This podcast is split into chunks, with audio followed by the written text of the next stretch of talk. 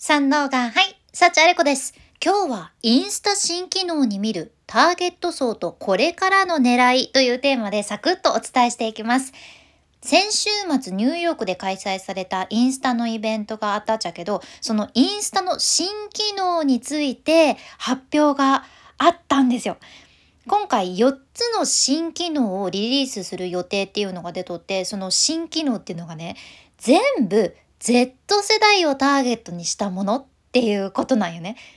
インスタのプロダクトの共同責任者であるアシュリー・ユキっていう方がいてその方が常に若い世代に注目していて新しいものとかどう進化していくのかとかインスタっていうのはよく見てるしそれが自分たちの商品戦略を形作ってますと明言されていてやっぱり TikTok に夢中になりつつ16歳から25歳くらいのユーザーの世代にインスタはねアピールをしようと したいみたいなんですよ。なんとかうん、したいんよね。そりゃやっぱりインスタからしたらさ、ライバルである TikTok をたくさん使ってる子たちをなんとかインスタに引きつけて、インスタの方をたくさん使ってもらえないかなどうやったら使ってもらえるかなって考えますよね。で、その TikTok ユーザーの若い世代の傾向っていうのが今割と変に加工したり飾ったりしたものではなくってリアルなものとか本音のもの嘘偽りのないものとかを発信してるコンテンツが好きそういったコンテンツが好きっていうのがあるけん今回発表された新機能はもうまさにそういう Z 世代のユーザーからフィードバックをもらって生まれたものなんだそうです。じゃあそれが実際どんな機能なのかと言いますと4つあってその1つ目が親しい友人のグループを複数作ることができるっていうやつじゃん。そうなんですよ。これはこの前私もスレッズの方で投稿したけど今はねユーザーも全ての人に知ってほしい全ての人に公開したいっていうわけじゃないっていうのをインスタも理解されてるんよね。前まではインスタのユーザーも自分がその個人的に興味あることも世界中にシェアできる世界中に公開できるっていうメリットで投稿されてたんよね。自分の写真とか投稿内容を世界中の人に見てもらえるチャンスっていうのがあって写真で世界中の人とつながれるとかめっちゃすごいやんっていうのでみんなインスタにねバンバン投稿してたわけやけどだんだん SNS というのが当たり前になってきて何か自分が思っていたものと違うように投稿内容を受け取られてさ自分の投稿がわーって炎上したりそんなつもりなかったけど自分が意見をつを投稿したことでネガティブなコメントとかメッセージが来たりしてさそういうのもあるしキャンセルカルチャーって言ってねなんか有名人とか特定の人のちょっとした発言問題発言を取り上げて SNS でみんなで責め立ててその人が関わってる商品を買わないでおきましょうねとか呼びかけたり CM とか番組の起用ももうやめさせろみたいな感じでもう SNS でとことんその人を追い詰めるような動きってあるじゃないですか。これは日本もそうなんよね。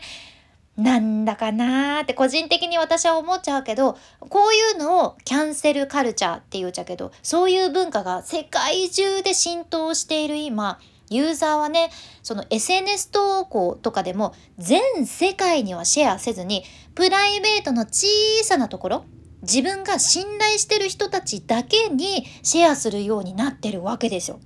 そうインスタは前までは世界中の人と人をつなげるっていうので動いてらっしゃったけど今はプラットフォームとして小さなコミュニティでのつながりの強化に力を入れてらっしゃるよね。だから親しい友人のグループを複数作ることができるっていう今回の新機能はもうまさにこの流れで何かの投稿をシェアする時も全体世界中じゃなくって親しい友人のグループだけに見せる。世界中だじゃなくて親しい友人のグループだけに公開するとか共有するっていうことができるようになるんです。でこのグループっていうのが複数作れてそれぞれ名前も付けることができるそうやけん。例えばいつもの仲良し4人組のグループとか職場の同僚グループとかゴルフ仲間グループとかね。いろんなグループを自分で作れるからうんそのこの投稿は職場の人には見られたくないけど仲良し4人組だけに公開するとかこれはゴルフ関係の投稿とかそういう内容だからゴルフ仲間だけに共有するっていうことができるわけないよね。便利ですよね。実際このニューヨークのイベントでもクリエイターとかユーザーからはこの新機能を発表した時いい反応もあったみたいで確かに使いたいって思ってる層は一定数いらっしゃるかなと特に Z 世代はいるかなっていう感じです。では2つ目誕生日のお祝いです。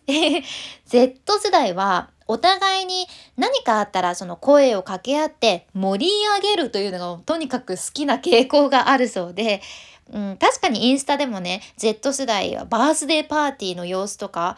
みんなで楽しんでるっていう投稿されてるイメージやけど今回の新機能ではユーザーの誕生日を祝うコンテンツとか誰かの誕生日ですよっていうのを知らせるリマインダーも簡単に共有できるようになるっていうことじゃん。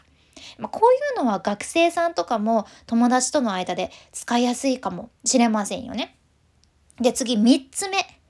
ノートの音声機能です。インスタの機能にノートっていうのがあるのご存知でしょうか ?DM を見るところね、ちょうどその上のところにあって、テキストで簡単に自分の近況を共有できるっていう機能なんやけど、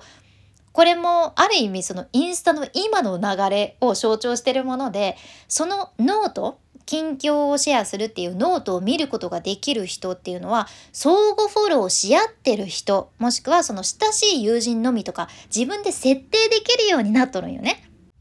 やけんこのノートは完全にインスタの小さなコミュニティの強化のためにアップデートされたものじゃけど今まではこれがテキストだけだったのがここに自分の音声で近況を知らせることができるようになるそうです。私実はねノートの機能使ったことないっちゃけど音声のノートはちょっと面白い気もするなって思ってます。で最後4つ目がノートで動画の共有ができるようになるっていうことです。もうノート何でもありじゃねえかっていうかストーリーズじゃねえかとかって思うけど これはねインスタのストーリーズは近況、を報告するのにちょっと今は投稿したくない時とかに使えるということで